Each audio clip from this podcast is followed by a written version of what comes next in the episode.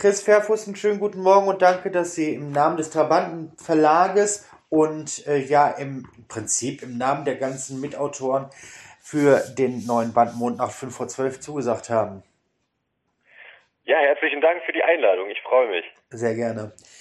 Ähm, Sie sind ja weder Autor noch irgendwie Mitschreiber, Sie sind ja lediglich der Herausgeber eines ähm, gut gepackten 580 Seiten dicken Buches, ähm, mhm. was mit hervorragenden Essays versehen ist.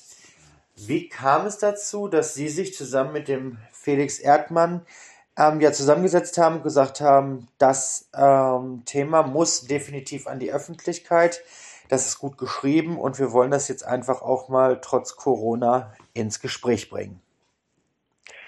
Ja, also das war eigentlich so, dass Felix und ich schon immer ähm, als Freunde über Gedichte ähm, geredet haben und uns darüber ausgetauscht haben. Ja. Ähm, und ich bin auch äh, immer hier in Berlin zu den Fridays for Future Protesten gegangen und wir haben uns über die Klimakrise ausgetauscht und dann hatten wir irgendwann die Idee, ähm, diese beiden Themen übereinander zu bringen, weil es uns fasziniert hat, dass ähm, sozusagen die Klassiker, die man vielleicht auch noch aus der Schule kennt, ob es ein Schiller, ein Goethe, Richtig. eine Else Lasker Schüler ist, ne? also dass diese Dichterin ähm, im Grunde die gleichen Werte vertreten wie die Klimaaktivisten oder die Scientists for Future. Und das hat uns äh, fasziniert und dann haben wir gesagt, lass uns doch mal ein Buch daraus machen. Ähm, und ich muss davor noch sagen, also wir waren ja im Verbandsverlag, hatten wir im Lockdown äh, schon ein Lyrikprojekt ja. darum geht, darin, Lockdown-Lyrik hieß das. Da ging es ja. darum, äh, Menschen zu aktivieren, Gedichte zu schreiben. Und da hat sich dieser Trabantenverlag äh, zusammengefunden und dann hatten wir eine tolle Möglichkeit, dieses Buch hier zu machen.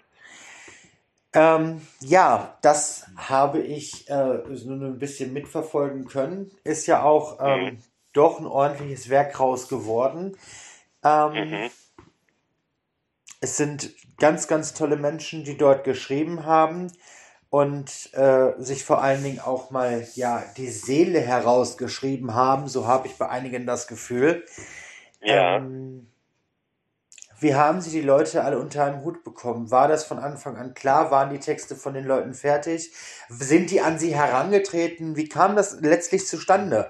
Weil, ich meine, wir reden ja jetzt hier nicht nur von drei, vier, fünf Leuten, sondern wir reden von 21 Leuten. Ja, ja, das hat uns tatsächlich, ähm, das ist so im Prozess entstanden. Also wir hatten ursprünglich die Idee, wir schreiben jetzt mal zehn Menschen an, wo wir äh, denken, die haben was zur Klimakrise Wichtiges zu sagen und das interessiert alle. Ähm, und dann sind es aber 21 geworden ja. und wir haben die Menschen äh, angeschrieben, wir hatten eine Projektmappe, ähm, wie wir uns das Buch vorstellen. Und dann haben wir auch einen Gerd Skobel angefragt oder einen Gregor Gysi. Ja, richtig. Und haben uns gefreut, dass dann eine Rückmeldung kam. Ja, das ist ja an sich, ähm, also es liest sich ja schon bald wie, äh, die, wie der Deutsche Fernsehpreis oder keine Ahnung, ähm, irgendwelche äh, Veranstaltungen, die äh, ähm, medial übertragen werden. Ähm, ja. Es sind 21 tolle Essays geworden. Auch so teilweise ein bisschen mit Suffisanz zu verstehen. Ähm, aber die Menschen, die dort hinterstecken, ähm, ja, die kennt man einfach. Das ist einfach so. Sie haben ja gerade ja. selbst schon äh, äh, den Gerd Skobel und den Gregor Gysi angesprochen, aber es gibt weitaus mehr, wo man sagt, wie, äh, der die auch? Wow. ne, also ich meine, Leonie, ja, ich meine, jeder kennt ja. mittlerweile durch Fridays for Future Leonie ähm, Bremer. Man kennt aber auch den wirklich sehr bekannten Dramaturg äh, John von Düffel. Also mhm. zumindest, wenn man sich so ein bisschen im Fernseh, in der Fernsehgeschichte auskennt. Und ähm, da sind ja noch so viele bei. Äh, der, der Meteorologe, ähm, dessen Namen mir jetzt gerade nicht einfällt, ähm, Tobias Bayer. Ja, richtig, ganz genau. Der Dr. Mhm. Bayer. Und ähm, Dr. Bayer. die Politikerin Nina Scheer und so viele und so weiter und so fort. Also alles eigentlich im Prinzip Menschen, wo man gar nicht dachte, dass die in der Lage sind, was zu schreiben, was sich dann auch noch so gut lesen lässt. Ähm, am Ende des Tages ist, wie gesagt, ein schönes, dickes Buch zusammengekommen, schön gebunden. Ähm, es lässt sich leicht lesen. Was war die im Prinzip jetzt unabhängig von äh, natürlich der Hochkarätigkeit der Autoren und Autorinnen ähm, die Intention von Ihnen beiden zu sagen, das muss genau jetzt zu dem Zeitpunkt herauskommen? Ja, also wir hatten das Projekt im, im Frühjahr angefangen, 21, ähm, wo ja auch noch die Bundestagswahl in Aussicht stand. Ähm, und sozusagen dann war der Zeitpunkt einfach gut damit anzufangen, weil die jetzige Bundesregierung ja die letzte ist, die ähm, die politischen Maßnahmen ergreifen kann, äh, um das 1,5 Grad Ziel des Pariser ja. Klimaabkommens einzuhalten. Und derzeit befinden wir uns ja auf einem 2,4 Grad Ziel. Also die Klimakonferenz von Glasgow hat jetzt ja neue ähm, Beschlüsse, äh, die erstmal Mut machen, die aber auf der anderen Seite auch eingehalten werden müssen und ähm, noch nicht ausreichen zum jetzigen Zeitpunkt. Und äh, mhm. genau, und deswegen fällt das Buch genau in eine Zeitspanne, wo Veränderungen, politische ähm, äh, Veränderungen wichtig sind. Mhm. Und es sollte eben auch die Leserinnen und Leser ähm, ermutigen, im besten Fall selbst auf die Straße zu gehen, äh, sich für die Klimakrise zu interessieren. Ähm, ich glaube, das ist auch ein Thema, das äh, zum Beispiel ich selber äh, lange Zeit ähm, nicht so sehr an mich rangelassen habe, weil ich dachte, ähm, na ja, ich studiere irgendwie Literatur, das ist äh, total wichtig, aber äh, so richtig belesen habe ich mich dann nicht.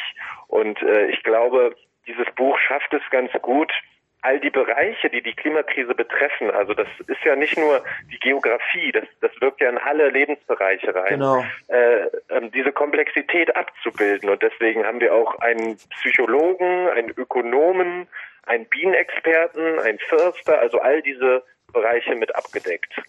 Mhm. Das kann ich gut verstehen. Das passt aber auch dann alle, oder beziehungsweise das macht die ganze Sache rund, sagen wir es mal so.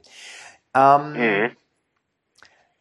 Jetzt habe ich ja schon mehrfach erwähnt, dass es im Trabantenverlag erschienen ist. Der Trabantenverlag ist ja ein, ein relativ sehr, sehr frischer, junger Start-up ähm, der ähm, auch letztes Jahr erst an den Start gegangen ist. Genau. Aber in dieser Zeit ähm, schon sehr, sehr, sehr, sehr gute Pressestimmen von großartigen ähm, Zeitungen und, und Online-Magazinen einheimsen konnte.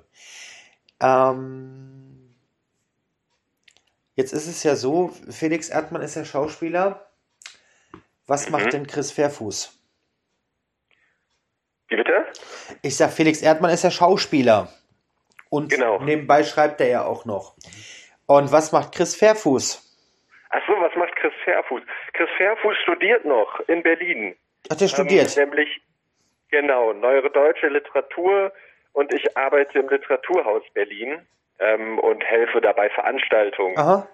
Ähm, genau. Ja, und, aber da haben Sie ja äh, wenig zu tun. Freizeit zusätzlich. Sorry? Nee, nee, ich habe nichts gesagt, alles gut. Ah, okay. In meiner Freizeit zusätzlich habe ich dann, genau, im Verlag geholfen. Mhm. Die mh, hm, Komplexibilität des Buches ist ähm, natürlich auf der einen Seite ganz, ganz, ein, ein ganz, ganz wichtiges Thema, was da angesprochen wird, was absolut auch Gehör ähm, braucht. Auf der anderen Seite eben durch auch so eine Bewegung wie Fridays for Future hat eben das Thema Klimawandel, Klimakrise auch ein, ein ähm, sehr, sehr negatives Stigma bekommen. Wie sehen Sie das selber? Ich meine, Sie sind ja ein Stück weit schon mehr involviert, involviert alleine schon dessen, äh, deswegen, weil sie dieses Buch hier herausgebracht haben. Ja, äh, ich habe die Frage vielleicht nicht ganz verstanden. Also die Klimakrise, dass die ein negatives Stigma bekommen hat. Was meinen Sie damit? Das war der zweite Teil. Ich kann den ersten Teil nochmal wiederholen. Ähm, ich habe gesagt, äh, es ist ja nun mal äh, äh unabdingbar, dass äh, das Thema Klimawandel, Klimakrise ein Gehör braucht. Definitiv, weil es wichtig ist. Ja. Aber eben durch eine Bewegung wie zum Beispiel Fridays for Future auch eben ein negatives Stigma bekommen hat. Und daraufhin bezogen war meine Frage, wie Sie das selber als Herausgeber dieses Buches sehen. Ähm, ich glaube, dass die Klimakrise als solche durch Fridays for Future erst wirklich in der Öffentlichkeit wahrgenommen wurde mhm. und überhaupt es geschafft hat, bis in die Politik getragen worden zu sein. Also wir stünden heute nicht da, wo wir stehen, wenn nicht junge Menschen sich mobilisiert hätten und auf die Straße gegangen wären. Und äh, ja, insofern wollen wir uns mit dem Buch diesen Bewegungen ein Stück weit anschließen. Ja. Und deswegen haben wir auch ja ein Euro pro Buch spenden wir auch an Fridays for Future, weil wir mhm. das klasse finden. Um Gottes Willen ist, das war jetzt auch nicht irgendwie negativ an äh, Fridays for Future gerichtet. Es war halt so, wie es medial wiedergegeben wird. Es, äh, na, man hat ja mhm. verschiedenste Talkshows gesehen, ob es Anne Will gewesen ist oder äh, Hart aber fair oder wie sie nicht alle heißen. Mhm als es dann wirklich um diese Bewegung ging und da eben auch sehr, sehr, sehr, sehr viele Negativmeinungen kundge kundgegeben worden sind. Ja, ja, ähm, das stimmt. Nur das war jetzt der Grund meiner Frage. Also ich finde äh, die ja. Bewegung gar nicht verkehrt. Ich finde das auch äh, grandios, was äh, ähm, das kleine Mädel gemacht hat, sich das überhaupt getraut zu haben, ja, sich dahin ja. zu stellen. Also von daher, ähm, äh, ich finde das völlig in Ordnung und völlig legitim, weil letztlich sind ja. wir auch die Menschen, die darunter zu leiden haben, ne? Ja, total, mhm. genau. Also es geht da ja auch um die Zukunft der ganzen Generation. Ähm, da gab es ja das Urteil vom Bundesverfassungsgericht, was das ja auch nochmal deutlich gemacht hat, dass es da wirklich um die Freiheiten der zukünftigen Generation geht, äh, was wir heute für Politike, äh, politische äh, Beschlüsse fassen. Das stimmt, das stimmt. Genau. Ähm, jetzt ist es ja so, dass das Buch schon gewichtig ist durch eben auch den, den der namhaften AutorInnen. Ähm, ich denke mal, dass das auf jeden Fall ein, ein gut ähm, gekauftes Buch werden wird. Wie ist die Planung? Ob da oder ist da irgendwie schon was geplant, ein Nachfolger oder äh, irgendwie sowas in der Art, vielleicht eventuell in Zukunft herausbringen zu wollen? Oder wird jetzt erstmal abgewartet, wie letztlich jeder sagt, äh, äh, mal gucken, wie das überhaupt ankommt? Ja, genau. Also ich glaube, wir sind jetzt ähm, noch bei dem Punkt, wir schauen mal, äh, wie das ankommt. Also wir haben schon eine Lesung ähm, gehabt in Berlin. Mhm. Es äh, folgen äh, bestimmt noch weitere Lesungen. Wir planen gerade viel. Äh, die Pressearbeit geht gerade ja los. Richtig. Ähm, also ein Nachfolgeteil ist jetzt erstmal nicht geplant. Nee, das nicht. Das ist ja nicht so schlimm. Ich meine, wir haben ja 560 Seiten, die wir erstmal lesen müssen und verstehen müssen. Genau. Vor allen Dingen, das ist viel wichtiger. Ähm, aber nichtsdestotrotz möchte ich auch äh, den Trabanten Verlag nochmal erwähnen, denn ähm, ich habe mich auch auf der Homepage mal ein wenig umgeschaut und mhm. ähm, es ist ja echt fantastisch, was dieser Verlag innerhalb von zwölf Monaten geschafft hat. Ähm, erstmal die Bücher, die herausgekommen sind. Also ich fand das auch mit der Lockdown-Lyrik überhaupt gar nicht verkehrt. Und vor allen Dingen mhm. eben, dass sich da auch manche Menschen getraut haben zu schreiben, die sich das niemals hätten zugetraut. Ähm, dann zum anderen finde ich das auch unfassbar, dass es mittlerweile 20 AutorInnen gibt, die äh, dort ihre Bücher herausbringen. Und ähm, ja, dass immer mehr äh, mediales Echo und immer mehr äh, Zuspruch gibt. Mhm Jetzt ist es, ist mir aufgefallen, dass man irgendwie auch einen Felix Erdmann dort sieht, aber man sieht keinen Chris Fairfuß. Warum sieht man sie gar nicht auf der Homepage? Äh, ja, das stimmt. Das ähm, liegt daran, dass ich selbst noch keinen, sagen wir, literarischen Text verfasst habe. Ja, dann ich glaube, Zeit. Die Fotos auf der Website sind alles dann tatsächlich AutorInnen, also sei es in einem Kurzgeschichtenband mhm. oder in einem Lyrikband vertreten. Ähm, und da ich nur als Herausgeber, also nur in Anführungsstrichen und äh, Lektor gearbeitet habe, ja. sieht, mich, sieht man mich da nicht. Ja, dann wird es Zeit, dass Sie so was Eigenes verfassen, dass man dann eben auch ein Bild zu der Stimme und zu dem, vor allen Dingen zu dem Herausgeber hat. Ähm, Finde ich, ist auch ja. immer ganz wichtig und außerdem ähm, gehört sich das irgendwie, dass man dann auch zu sehen ist. Zumindest wenn, weil es ja sowieso öffentlich ist. Ähm, ja. Sie haben es gerade selbst angesprochen. Der Band ähm, ist käuflich zu erwerben äh, für 24 Euro. Davon geht ein Euro an Fridays for Future. Und äh, ich benutze die Zeit jetzt einfach nochmal, um eben die 21 AutorInnen zu nennen, die dort ähm, mitgewirkt haben. Denn das finde ich ist schon was ganz Besonderes. Das wird auch, glaube ich, so nie wieder zustande kommen. Weil das sind meistens wirklich so Sachen, die einmal zu, zustande kommen und dann eben den, den, ja, diesen, diesen Durchbruch für so eine Thematik bringen. Und dann schafft man das meistens nicht mehr in so einer äh, äh guten Konstellation zusammenzubringen. Mhm. Ähm, geschrieben hat der Politiker Gregor Grisi, die Fridays for Future Aktivistin Carla Gremzma, der Ökonom Nico Pech, noch eine Aktivistin von Fridays for Future Leonie Bremer, Philosoph Gerd Skobel, der Dramaturg John von Düffel, Meteorologe Dr. Tobias Bayer, Psychologist for, ja, naja, gut, dieses For Future mag ich nicht dahinter, weil das gibt es noch nicht so ganz offiziell. Äh, Felix Peter, die SPD-Politikerin Nina Scheer, aber und die Philosophin Friederike Neuber.